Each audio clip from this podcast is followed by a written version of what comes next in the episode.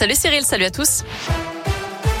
Allez, on commence avec le trafic et des perturbations en ce moment sur la commune de Feur dans la Loire. Une fuite de gaz est en cours. La rue Parmentier est coupée à la circulation depuis 10 heures ce matin. Une conduite a été percée lors de la démolition d'un immeuble. Un cambriolage ce matin à Montbrison. D'après le progrès, c'est le magasin Darty qui a été attaqué par quatre individus en cagoulé. Ils ont surpris un responsable à l'ouverture aux alentours de 9 heures. Ils ont ensuite réussi à pénétrer dans le magasin pour voler des tablettes et des smartphones notamment. Selon les premiers éléments, ils n'étaient pas armés. Ils ont pris la fuite. La gendarmerie a ouvert une enquête.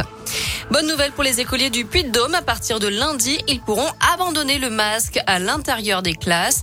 Un allègement des mesures sanitaires qui concernera 20 autres nouveaux départements, là où le taux d'incidence est passé en dessous des 54 Covid pour 100 000 habitants.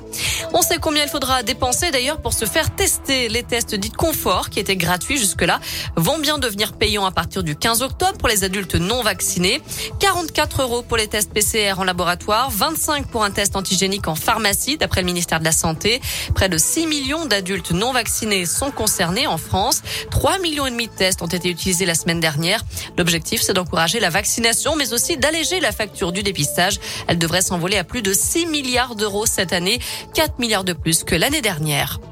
Deux disparitions inquiétantes dans l'un. Une sexagénaire est portée disparue depuis hier après-midi. Elle a quitté son domicile de Villieu en voiture. Et puis un homme de 33 ans habitant le plateau d'Hauteville n'a plus donné de nouvelles à ses proches depuis le 2 octobre dernier. Il est parti à pied avec ses papiers d'identité. On vous a mis toutes les infos et leurs photos sur l'appira de scoop et radescoop.com.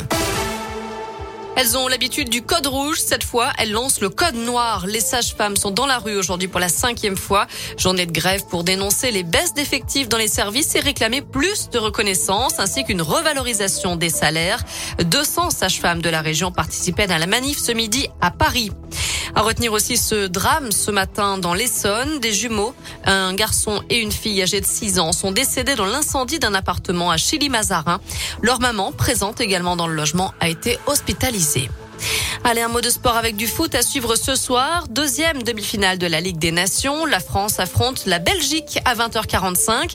Le vainqueur jouera contre l'Espagne en finale dimanche puisque les Espagnols ont éliminé les Italiens hier soir 2 buts à 1. Un mot de basket aussi pour vous rappeler que la JL Bourg s'est imposée 59 à 54 hier soir sur le parquet de Limoges. Deuxième victoire en deux matchs de championnat avant la réception de Strasbourg et Equinox samedi. Voilà pour l'essentiel de l'actu. On jette un œil à la météo avant de se quitter. Pour cet après-midi, on a retrouvé le soleil. Ça, ça fait du bien. Une alternance de nuages et de très belles éclaircies. C'est une belle journée d'automne qui s'annonce. Les températures sont comprises entre 12 pour les minimales cet après-midi et 18 degrés dans la région. Merci.